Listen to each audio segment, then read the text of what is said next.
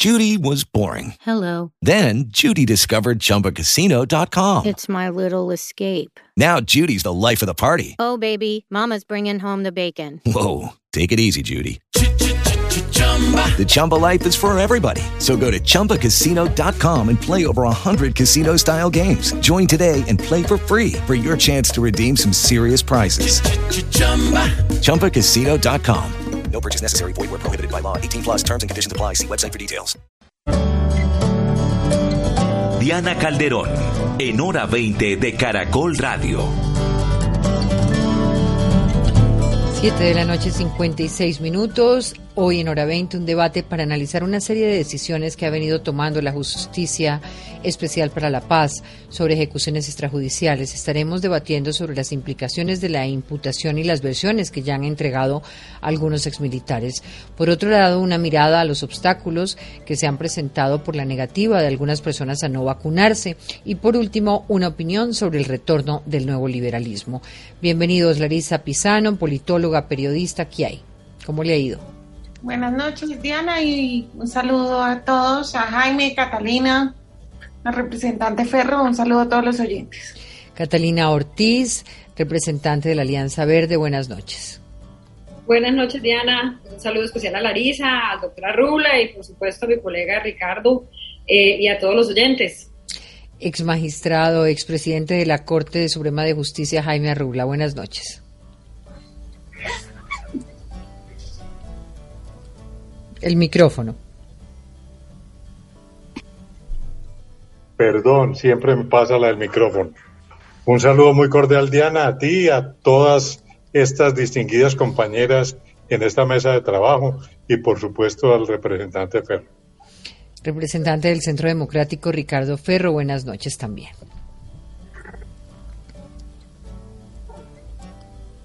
Ahí sí tenemos problemas de sonido con el representante Ferro porque no lo estamos escuchando. Y ahora está apagado, entonces. Aló, aló, aló. Ahora sí, ahora sí, perfecto. ¿Cómo está? Disculpa, Diana. Eh, un, saludo muy especial para usted, Diana, para Catalina, para Larisa y para el, doctor Arrula, por, por supuesto, también mi saludo y mi respeto. Pues imposible no, no, hablar, antes de empezar el debate, sobre Germán Castro Caicedo, unas palabras para recordar al maestro del periodismo de las letras en Colombia que falleció hoy.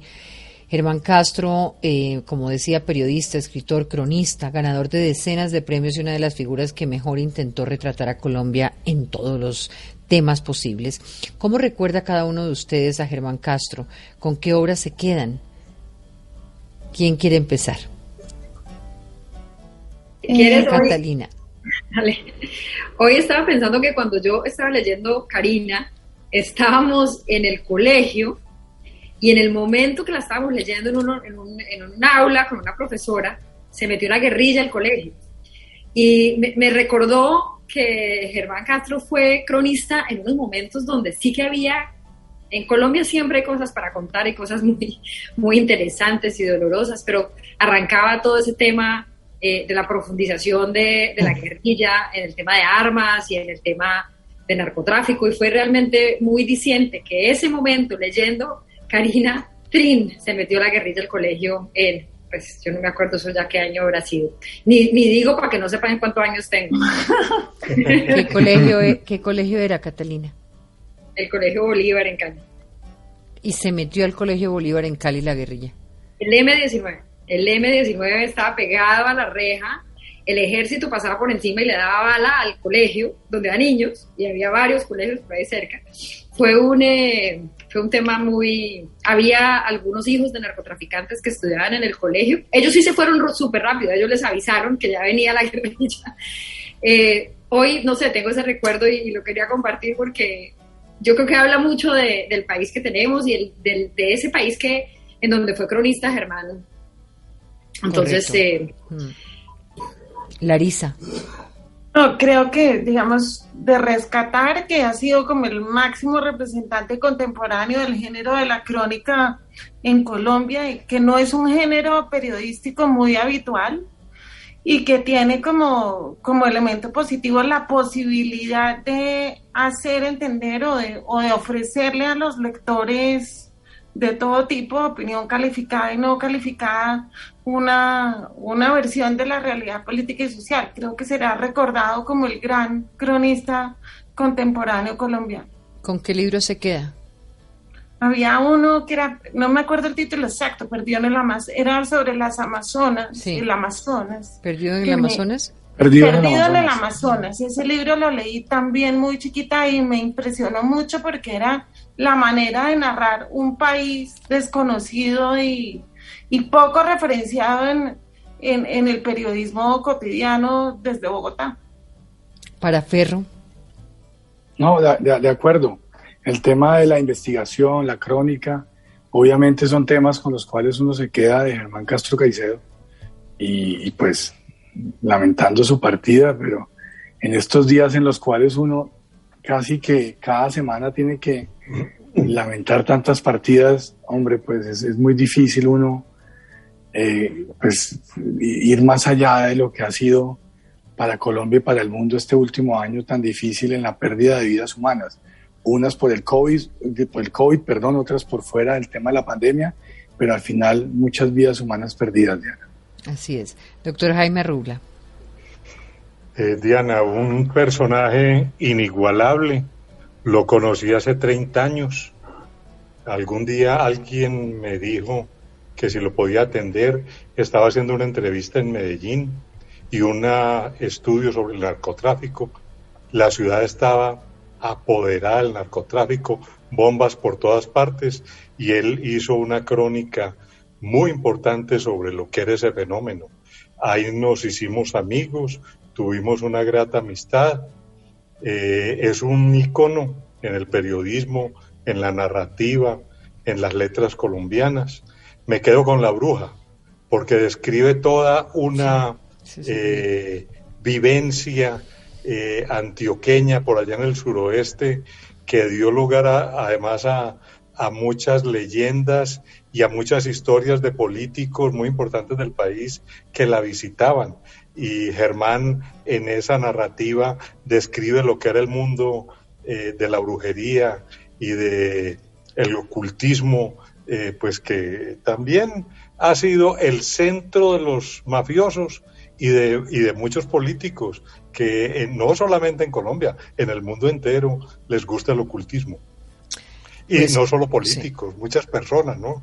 Un homenaje al maestro y mm, vamos a pasar. Sería, habría sido maravilloso un libro de Germán Castro Caicedo sobre esto de lo que vamos a hablar. Diez días de diferencia eh, han pasado entre que la justicia, Jurisdicción Especial para la Paz, tomara dos importantes decisiones en materia de ejecuciones extrajudiciales.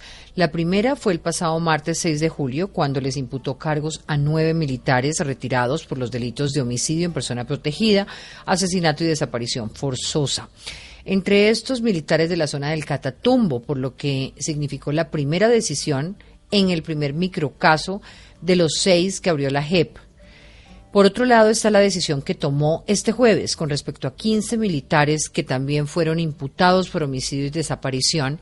A mí casi que me parece mentira. Estos son casos además que documenté en mi época de reportería porque ocurren en el batallón de la Popa. Aquí caen dos coroneles, seis oficiales, cuatro suboficiales y tres soldados en la región de la costa caribe. Este caso eh, tiene asesinato de 127 personas entre enero de 2002 y julio de 2005. Los magistrados encontraron patrones determinantes para la comisión de los delitos, la alianza con paramilitares en la zona y las víctimas que eran personas engañadas o con falsos vínculos con organizaciones guerrilleras. Además, se determinó que en ese tiempo el 87% de los resultados demostrados por un coronel, que era el coronel Mejía, uno de los imputados este jueves, fueron producto de homicidios y desapariciones y no de bajas en combates. Esta es la segunda decisión que toma el Tribunal de Paz sobre ejecuciones extrajudiciales.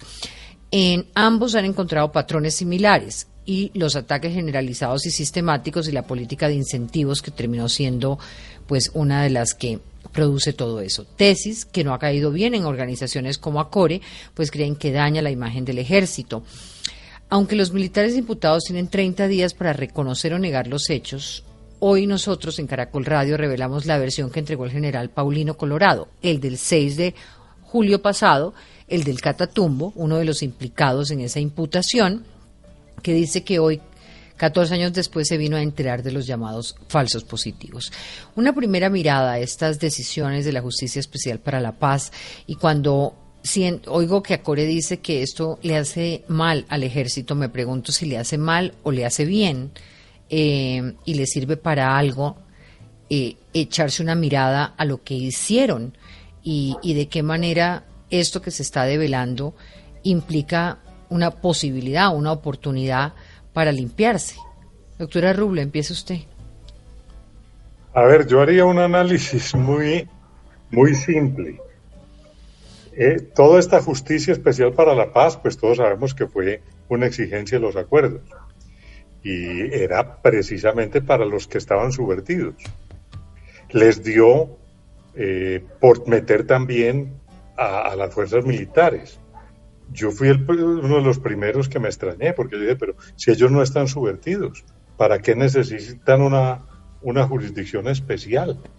Eh, está bien que la justicia ordinaria no pudo hacer la, eh, eh, la, justicia especial para la paz, porque no, había, no, no se daba la confianza, según las FARC.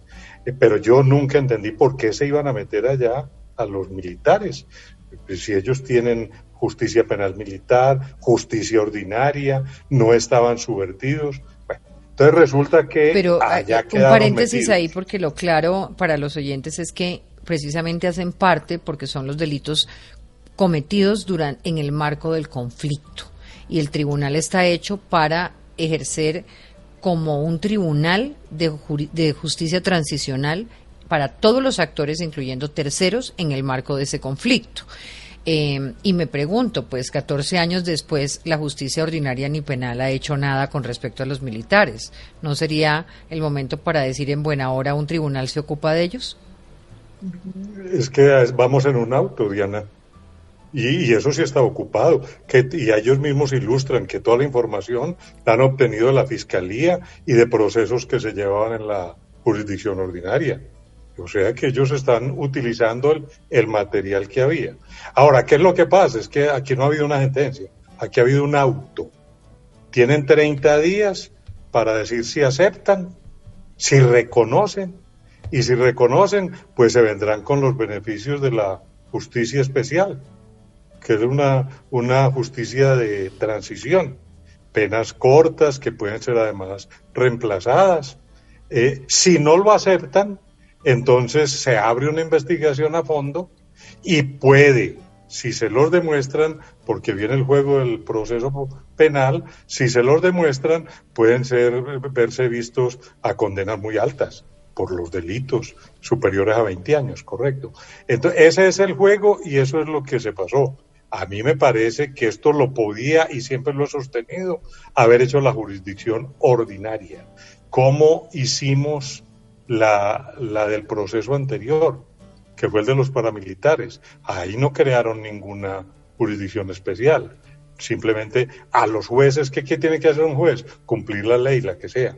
A los jueces les pasaron. Una pregunta, doctora Rubla, por el, hecho, por el hecho de pues que lo haga hoy. Yo veo que está bien, fue lo, fueron los acuerdos y, eso fue la presión y hubo que aceptarlo porque si no, no se hubieran logrado los acuerdos. Ya estamos en eso, ya entraron los militares también allí. y ahí analizarán ellos si se equivocaron en haber solicitado que los entraran o no, pero tienen en este momento la misma posibilidad que tienen en el otro auto que analizamos creo que en este mismo programa, donde fue al contrario eh, a contra los miembros de las FARC por secuestro, dijimos exactamente lo mismo.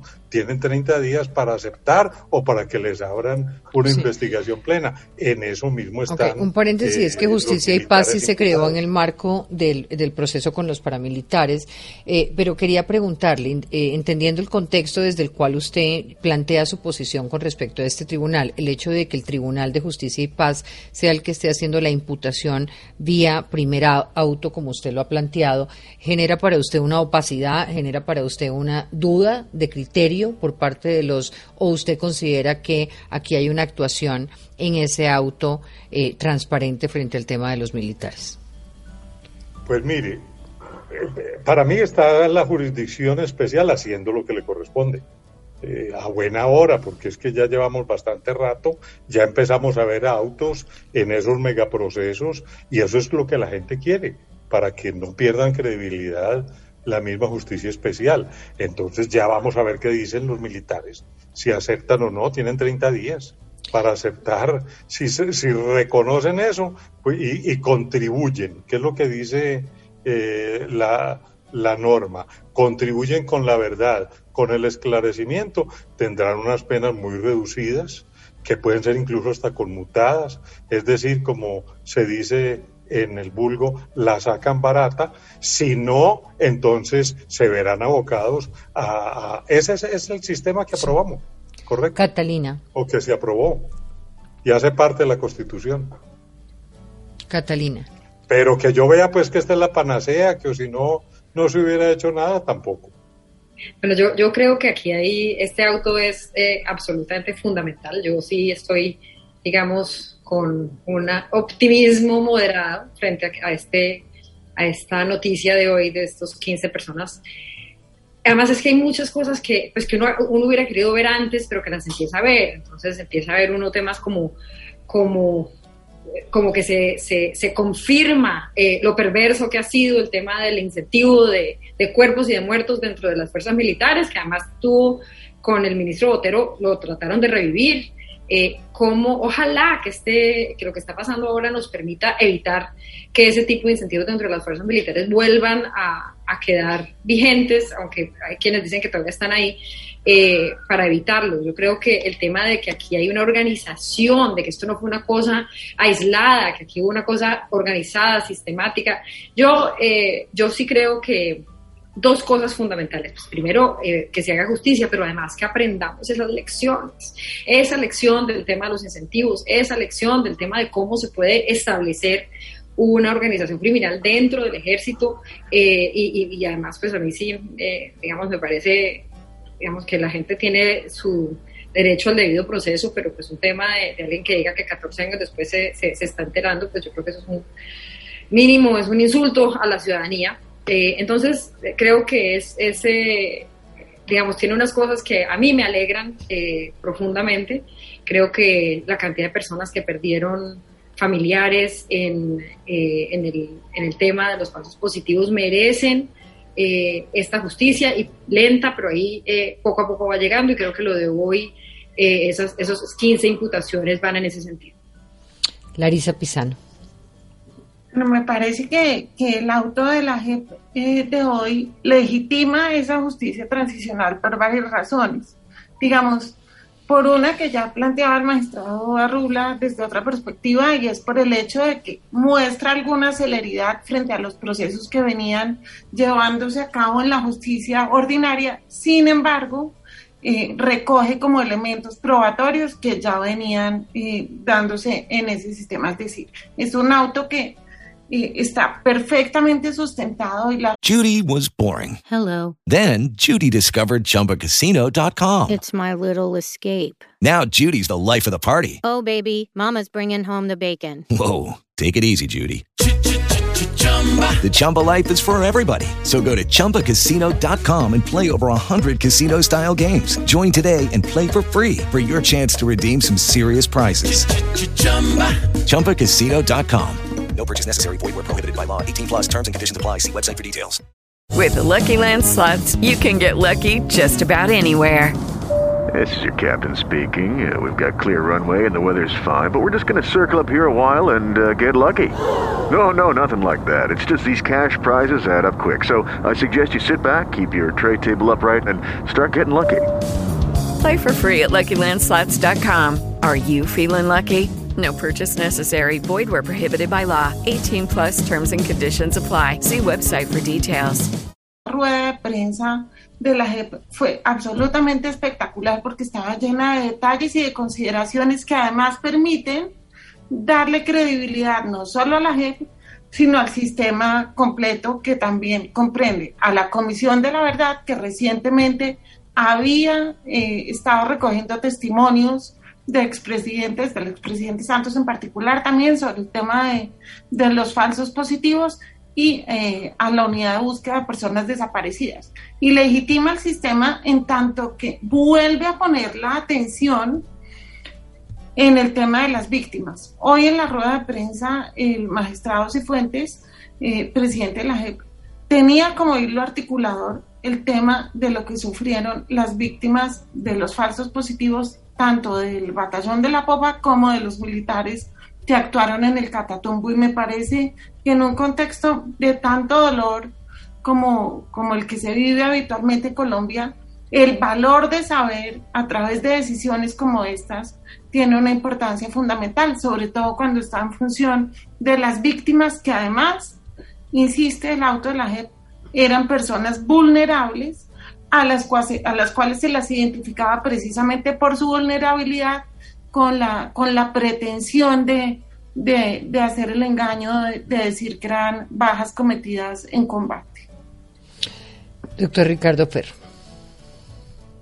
Bueno, Diana, eh, analizar lo que está pasando con la JEP es un poco complejo porque, pues para nadie es un secreto que desde el punto de vista político hay, unas, hay unos, unos partidos políticos que han venido defendiendo la JEP, que se han venido eh, identificando con los pronunciamientos que ha venido la JEP y ha habido otros partidos políticos que se han venido distanciando de esas decisiones que ha venido tomando la JEP. Entonces, en ese orden de ideas, cuando se le pregunta a alguien del Centro Democrático, oiga, ¿usted qué opina de lo que acaba de pasar? Pues muy seguramente el, el, eh, lo que se espera que, que, conteste una persona del Centro Democrático es que se aparte de esta decisión.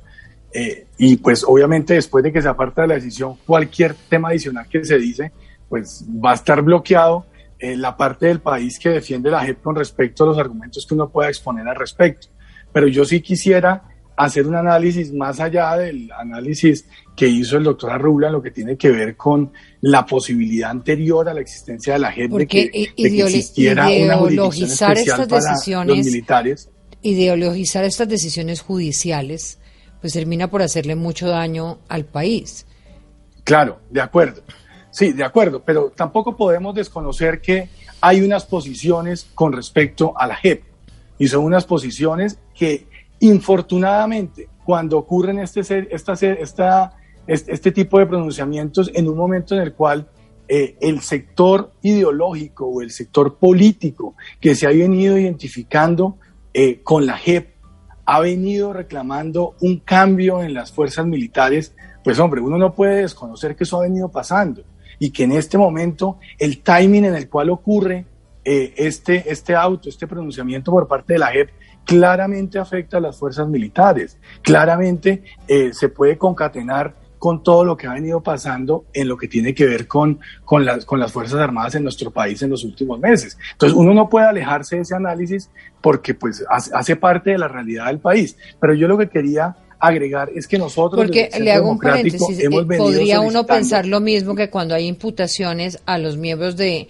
el Partido de los Comunes, excombatientes, pues la afectación es para los grupos eh, políticos que están con la paz.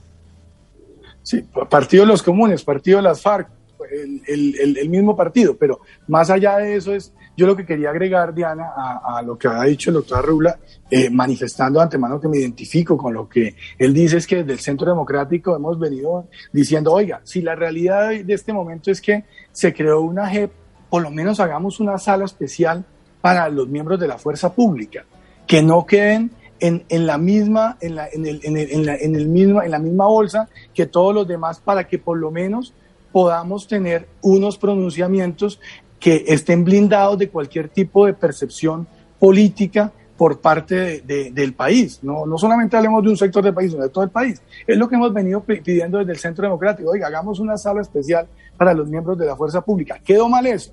Los, militares no debieron haber ido a la JEP, ya fueron a la JEP, esa es la realidad de hoy en día. Hagamos una sala especial, por lo menos démosle ese, esa, esa, esa garantía adicional a los miembros de la fuerza pública frente a un tribunal que despierta en el país eh, unos, unos amores u odios desde el punto de vista político. Pero representante, solamente una anotación pequeña. En las últimas encuestas, particularmente en las que ha hecho un BAMER, si hay alguna institución que haya ido en aumento en materia de legitimidad es la justicia transicional. Entonces, digamos, no es claro que la justicia transicional, que es parte del Estado colombiano en este momento, tenga eh, una percepción ni de parcialidad, ni de, digamos, puede tener esa percepción frente a ciertos grupos políticos o sectores, como lo tienen algunos entes de la justicia ordinaria, pero no es del todo cierto que, que, no sea, que sea una institución criticable y con graves problemas de legitimidad, porque es de las que saca la cara en términos de Yo, yo quiero plantear una cosa que en lo que nos puede ayudar el doctor Arrubla un poco, y es eh, usted que tuvo en, su, en sus manos pues presidir la Corte Suprema de Justicia. Yo me pregunto hasta qué punto las decisiones judiciales deberían realmente contribuir a, que eh, haya un, un, reconocimiento colectivo de, de estos delitos y que el reconocimiento colectivo de, este de estos delitos a partir de los fallos judiciales eh, constituyan eh, una manera de castigar y de no repetir. Eh, se supone que para eso es la justicia. Yo me, imagino que cuando usted fallaba desde la Corte Suprema de Justicia, también había una politización de muchas decisiones. Estoy saliéndome de, la JEP.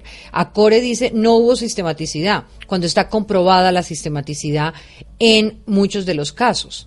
entonces, ¿cómo, ¿cómo hacer para que estas decisiones judiciales realmente contribuyan a lo que la justicia está hecha para, para, para lograr? Sí, Diana, mire, yo he, sido crítico de la JEP, pero ahora ya estamos en ella y uno tiene, uno no puede darse contra las paredes. Y yo rescato eh, cosas ya positivas. Por ejemplo, yo veo que la concentración temática es beneficiosa porque ayuda, primero que todo, a que el magistrado, el juez, esté concentrado en un tema, porque uno como juez en la corte pues tiene, imagínese la cantidad de temas, y esto permite una concentración que le puede llevar a mediar mejor las pruebas, a, buscar más conexidad entre ellas. Yo creo que eh, yo no, yo estaría de acuerdo en que debe haber una sala eh, especial para los militares, donde tuvieran por lo menos una tranquilidad porque están se sienten ahí como pero ellos se acogieron si estuvieran metidos pero yo creo que eso nadie los obligó o sea ellos se, ellos se acogieron que ese es otro de los elementos que hay que tener en cuenta. yo, ellos se acogieron y, a lo mejor están arrepentidos pero yo rescato eso. Ahora lo que si usted advertía que lo observa uno en estos dos autos de lo que es la sistematicidad, eso es innegable. Eso es innegable que había una presión en, al interior de las Fuerzas Armadas por dar resultados y los resultados tenían que ser muertos y si eran muertos pues había beneficios, habían eh, felicitaciones y hasta condecoraciones. Esas políticas, con todo respeto, no se pueden dar porque esas, son, eh, eh, en eso eh, en eso hay que buscar otro tipo de incentivos, pero los que se dieron, y recuerde que hubo hasta, hasta una comunicación de la Fiscalía para tratar de establecer esa política al interior. Yo rescato eso porque eso permite ver una visión en conjunto pero yo creo que en esto hay que ser muy cautelosos. No nos podemos adelantar, es que este es un auto, esto apenas comienza. Ahora, me, eh, a nivel metodológico, de un tribunal que todavía no le conozco una sentencia. De, apenas le conozca la primera, la analizo con mucho gusto. Eso sí, la espero. Eh, que, con beneficio de inventario y como colombiano con el mejor de los ánimos para que las víctimas sean reparadas, para que se haga justicia, le den a cada cual lo suyo, tanto a los guerrilleros como a los militares. A eso aspiramos los colombianos, a que no se utilice ningún tribunal, ni en la justicia ordinaria, ni en la justicia transicional, para dar garrote político a los demás, porque de eso no se trata la metodología de este caso es ir eh, de, los responsables en lo macro para ir avanzando a los de mayor responsabilidad. ¿Hasta qué punto pueden llegar esas responsabilidades en una modalidad de abajo hacia arriba? O sea, es distinta a la del secuestro que va de arriba hacia abajo. Larisa. Pues eso corresponde como a una técnica jurídica frente, frente a la cual no tengo el conocimiento para, para hacer como una afirmación concreta. Sin embargo, me parece que eh, en la presentación del auto sí hubo claramente una sistematicidad y la muestra de que hubo un trabajo ordenado para evidenciar que este era un crimen de sistema, que había un aparato organizado dirigido a, mostrar mejores resultados, entre comillas, en, en presuntos combates, mayor cantidad de bajas. Eh, y entre las cosas que me parecieron más interesantes de ese auto está, primero, las profundas evidencias de relación con grupos paramilitares eh, y el ejército y algunos representantes del ejército, tema del cual se ha discutido también muchos años atrás en Colombia, y el hecho que lo planteaba el doctor Arrubla de que las decisiones estuvieran basadas tanto en testimonios de muchos militares como en... Eh, como en decisiones previas y en investigaciones previas de la justicia ordinaria. Por eso llama tanto la atención la declaración que hizo el general eh, Paulino Coronado en el sentido de que, no se había enterado de que existían los falsos positivos 14 años después. 14 años después de que había habido actos eh, falsos positivos. Un, un general además que en 30 años de servicio profesional tuvo 25 medallas de, por, servicio público, por servicio activo, y frente al cual el ejército en sus propias investigaciones y, y, con sus mecanismos disciplinarios no tuvo la capacidad de identificar sus actuaciones. Entonces... Ahora, supongo que la participación de uno de estos militares en, en todo el tema de Haití le debe decir algo al ejército eh, sobre las actuaciones de estas personas que están siendo juzgadas allí, ¿no? Quiero preguntarles por una decisión que tomó la JEP también, negar una solicitud de necropsia a 11 diputados del Valle que fueron asesinados durante el secuestro y una revisión de los computadores de Raúl Reyes. ¿Tiene sentido negar esa solicitud? ¿Qué impediría que estas acciones se adelanten? Es, que hay, hay, donde uno, uno, uno quisiera no, no hacer un análisis más allá de lo, de lo jurídico, ¿no? Quisiera poder revisar cada caso de manera independiente, pero, pero el problema es, y haciendo la analogía con el fútbol, cuando tú ves que el árbitro, usted ve que el árbitro comienza a pitar solamente las faltas que comete un equipo y al otro equipo no le pita ninguna falta o no pita ningún, ningún tipo de, de, de violación de reglamento. Aquí uno, uno lo que también esperaría y, desafortunadamente no ha pasado, es que una palabra que es fundamental para poder avanzar hacia la paz, como lo es la justicia y otra, la reparación, se puedan poner de manifiesto en, en, la JEP, que es lo que no hemos visto los colombianos. Ojalá y lo podamos ver, justicia y reparación, porque de lo contrario, sencillamente esto va a ser una forma de, de limpiar las culpas de unas personas que cometieron delitos, que todo el país conoció esos delitos, durante 50 años y sencillamente no pasa absolutamente nada con ellos. Catalina. Yo desconozco los detalles del tema legal, pero precisamente de golpe lo que dice mi, colega eh, Ferro eh, puede ser la razón por la que no se... Es decir, la necropsia era necesaria si había que probar eh, y creo que en este caso tenemos a, las FARC, digamos, reconociendo. Exactamente, hay una confesión, entonces digamos que se vuelve una prueba costosa, difícil, innecesaria y creo que eh, lo, que lo que uno quisiera es eh, el caso eh, que llegue a feliz término, no necesariamente necesitamos irnos a estas pruebas para poder determinar la responsabilidad cuando ya hay una confesión y cuando ya tenemos otro tipo de elementos que, que, lo, que lo tienen en cuenta. Entonces, eh, en este caso, yo insisto, no conozco los detalles, eh, digamos, probatorios en el detalle, pero sí pareciera que, que, no, no se hace necesario para lo que todos queremos es que se imparta justicia. perdón, perdón un segundo, Diana porque sí, sí, con base en lo que, en lo que dice eh, Catalina, a mí me parece importante complementarlo y obviamente con, con, con el respeto por el doctor Arrula, pues que, que, que, fue magistrado y obviamente que conoce mucho más del tema. Pero en todo caso, a mí lo que me enseñaron en derecho es que nunca eh, las pruebas son suficientes. Uno debe practicar todas las pruebas que sean necesarias. Y eso sí, en ningún caso queda queda la posibilidad de decir, no, es que ya existe una, una, prueba testimonial y entonces voy a descartar una prueba pericial. eso, no, se, puede hacer.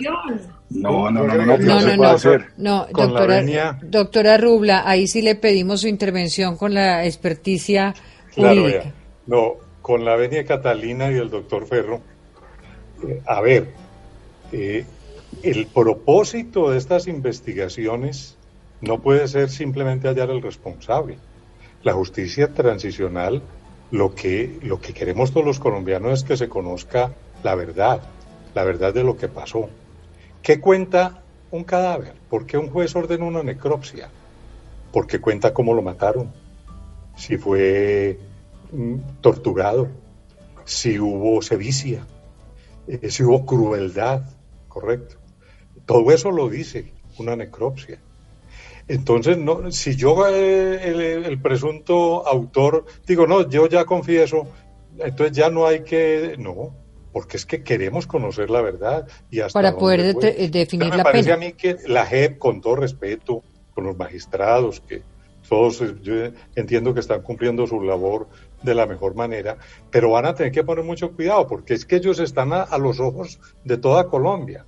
Entonces, eh, como dice el doctor Ferro, ¿cómo van a haber unos sectores de la opinión que, que no admitan una, una, una necropsia, que va a buscar la verdad de lo que pasó? Obviamente la prueba tiene que ser conducente. Uno ordena una prueba cuando va a conducir a alguna hipótesis que uno quiere esclarecer.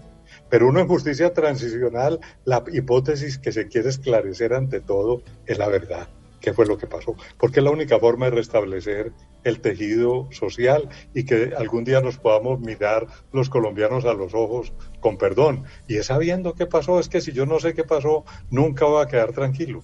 Eh, yo diría que, y, y- y cuál es el problema en ordenar las necropsias?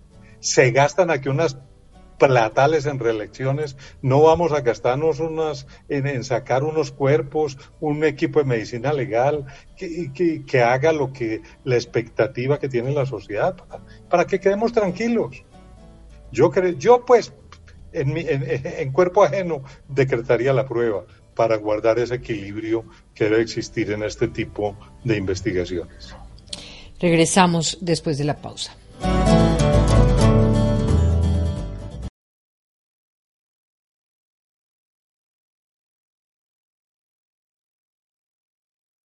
Hello, it is Ryan, and we could all use an extra bright spot in our day, couldn't we? Just to make up for things like sitting in traffic, doing the dishes, counting your steps, you know, all the mundane stuff. That is why I'm such a big fan of Chumba Casino. Chumba Casino has all your favorite social casino style games that you can play for free anytime, anywhere with daily bonuses. That should brighten your day a little.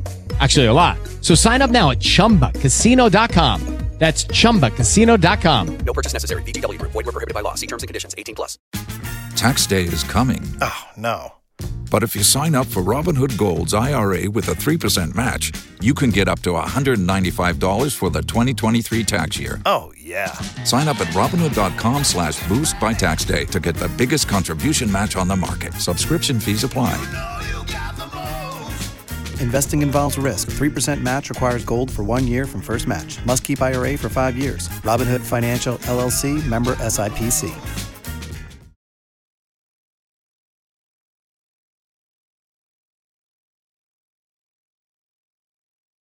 Vacunación, un tema que tiene que importarle a Colombia entera porque luego de los bloqueos que se vivieron, sobre todo en estas zonas donde estos representantes además viven, en el Valle, en Tolima, en todos estos sitios, eh, pues el resultado, y lo dijo hoy el DANE, sobre la reactivación que venía en alta, pues empieza a afectarse. Y si no logramos una vacunación de la mano con la reactivación, pues no la vamos a lograr. Se han venido viendo problemas como puntos vacíos. En Bogotá, por ejemplo, el ministro de Salud instó a las EPS a promocionar la vacunación ante la poca asistencia. Hoy la alcaldesa Claudia López explicó que no hay razón lógica para que una persona no se vacune. Esto principalmente relacionado porque los usuarios estarían exigiendo el tipo de vacuna que quieren aplicarse y no la que toca en el turno asignado.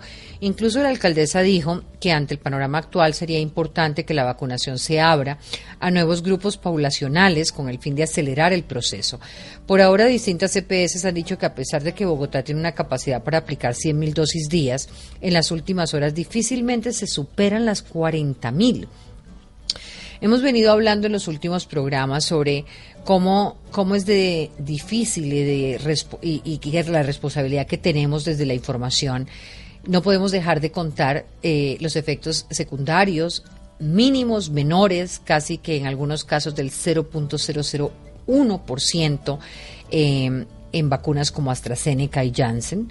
Eh, pero decirlo, informarlo, implica que va generando unos temores en una población que no entiende o que no ha logrado entender o no quiere entender que ninguna vacuna realmente es mejor que otra cuando se trata de salvarse la vida y que no hacerlo afecta a lo colectivo. Entonces aquí el punto es eh, qué hacer para enfrentar un escenario como el que estamos viviendo.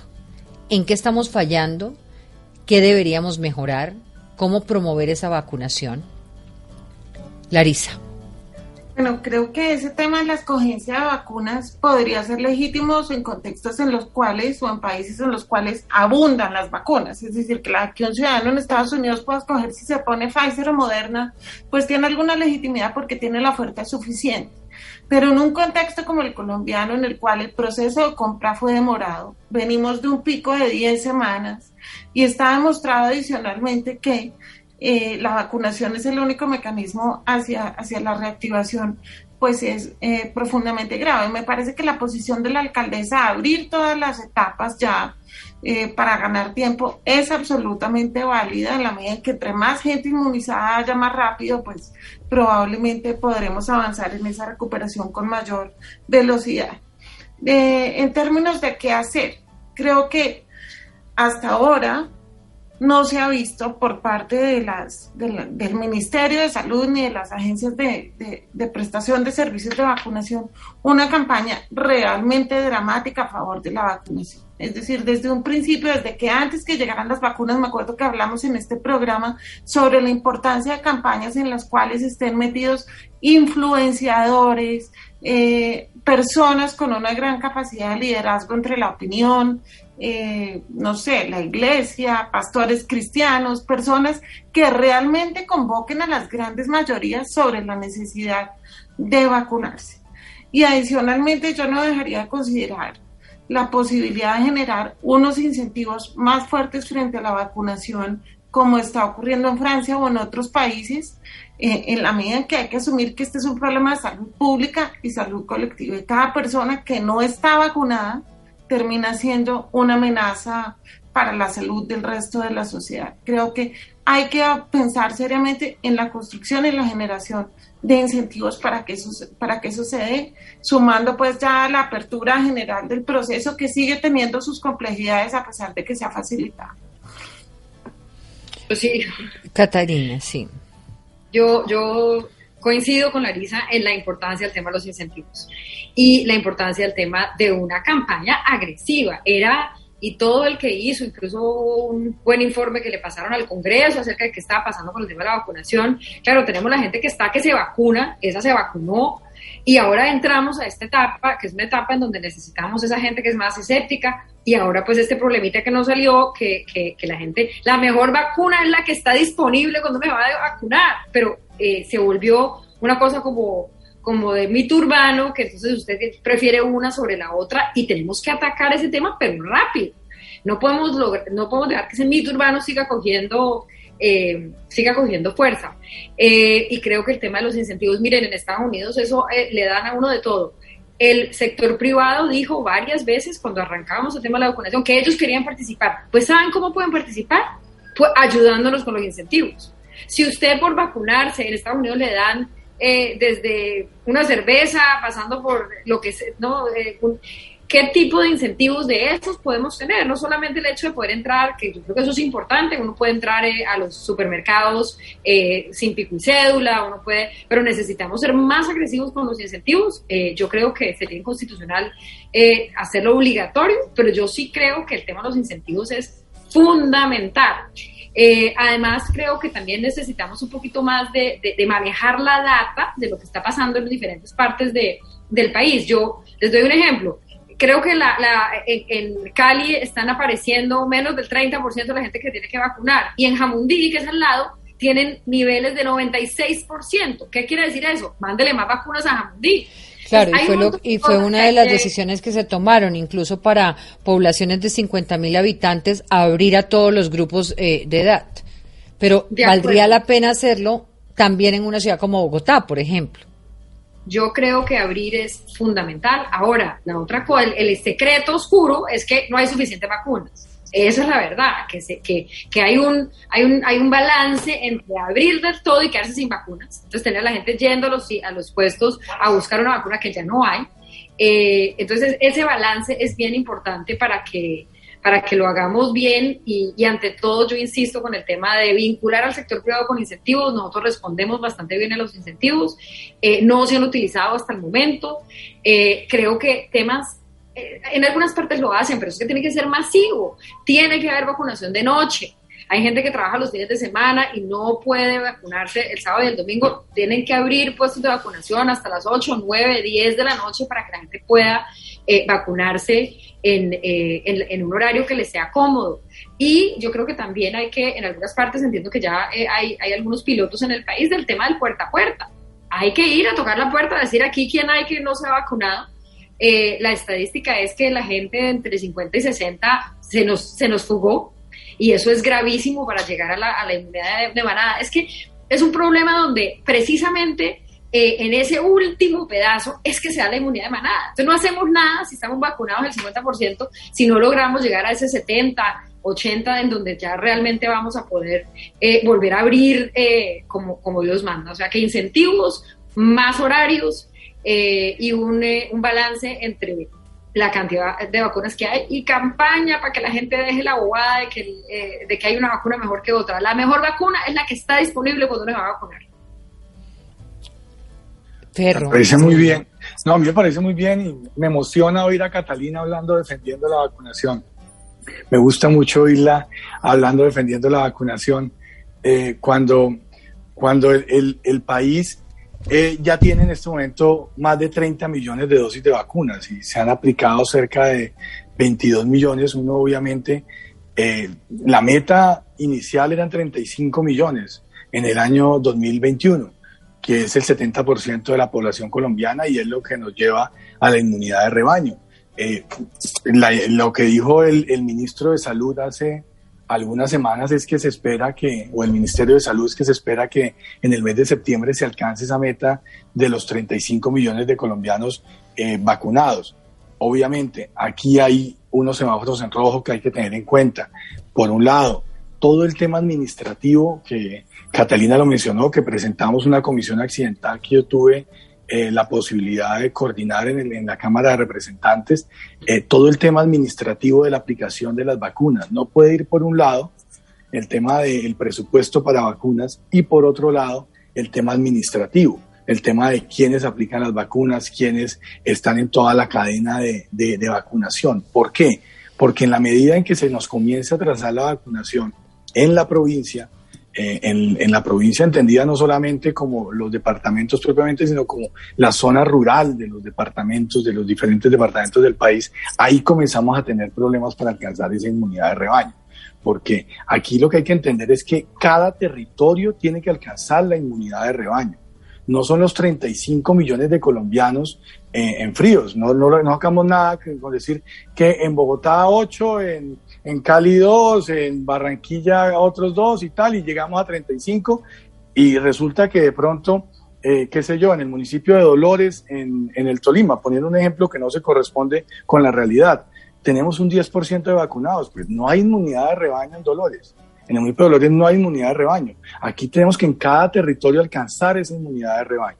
Y ahí es donde está el gran reto y por eso es que una, una, una, un impulso que le da estas, estas vacunas de, de una dosis única al país para poder alcanzar a, llegar a todos esos territorios es muy importante. Pero eso debe, ir acompañado de cómo vamos a lograr llegar a todas las zonas rurales del país y cómo vamos a lograr convencer a esas personas de que se vacunen, porque estoy totalmente de acuerdo tanto con Larisa como con Catalina en que aquí tenemos una, una, un, mito que se ha creado y entonces a uno le preguntan, ¿y con cuál vacuna se vacunó? Ah, no, esa sí, esa sí es buena. Y con, con, la otra, ah, no, esa no es tan buena.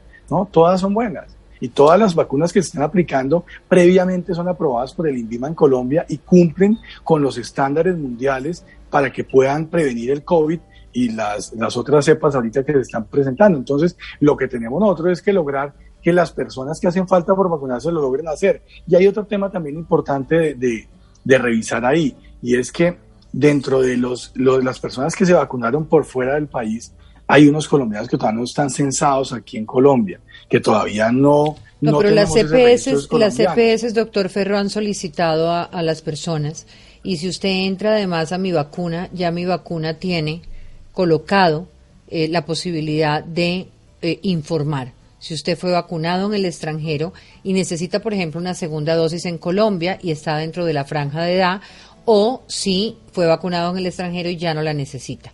Igual las CPS han abierto la información para eso. Eso también hay que invitar a la ciudadanía a que lo registre. Exactamente. Pero el, sistema ya lo crea. Doctora Rubla. No, pero ese es el punto, Diana, que toca hacer, que, que, lo hizo, tiene que, reportarlo. Muy bien. Diana, yo estoy en la misma línea de Larisa, de Catalina y del doctor Ferro. Ahora, yo sí lo, lo, lo, más importante es saber si tenemos las vacunas, porque es que aquí no ha habido claridad sobre el tema. Aquí hasta hace poco lo que decíamos era que estamos colgados. Entonces, ¿cómo se va a hacer una campaña de vacunación si no hay las vacunas. Eh, todo lo contrario, lo que hacen es no hacerla para que la gente no empiece a presionar por la vacunación. Yo creo que la gente que no se vacuna, hay muchos factores culturales, eh, las noticias falsas que han hecho sobre muchas vacunas, que dan trombosis. Eh, ahora hay una que está dando, la de una sola dosis, la de Johnson, que está dando un problema neurológico. Entonces la gente se va 0.008% que es absolutamente nada comparado con 13 millones de vacunas aplicadas. Pero en términos de que si hay las vacunas, por lo menos para la etapa quinta, que es mayores de 35, están las vacunas. No sé si hay para abrir, como se está solicitando por los liderazgos locales, pero para esta etapa están. No están, no están las de Pfizer, sino para segundas dosis, que eso es otra cosa. Entonces, si están las vacunas, es pertinente hacer primero de todo, una política pública de incentivar la vacunación. Es que eso está inventado. Aquí ponían ejemplos, le dan hasta rifas han hecho en Estados Unidos en algunos sitios eh, para promocionar a los estudiantes y una entrada a un partido de fútbol o a lo que sea al que se vacune. Eso no vale mayor cosa y eso incentiva y sobre todo eh, eh, empodera a la gente para que defienda la vacunación.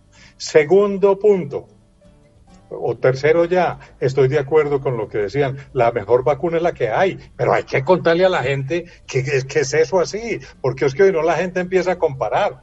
Y, es el, eh, y eso es lo que hacen en corrillos. Hay que hacer una campaña tendiente. y lo otro es un programa de incentivos. Nunca obligar, porque en esto no se puede obligar a la gente. Eh, en España no lo dejan entrar a usted allá. Pero claro, y en Francia también el resultado de lo que pasó con Emmanuel Macron fue maravilloso, porque eh, un millón de personas salieron a ponerse la vacuna apenas les dijeron que se iban a exigir el pasaporte sanitario para entrar a restaurantes. de acuerdo, porque lo que uno... usted diga que... no los deja entrar a Transmilenio y no están vacunados, pues la gente se va a vacunar. O, o, una, o una empresa que le diga, mire, ya hice una inversión en que se vacunen todos porque yo quiero la tranquilidad de todos.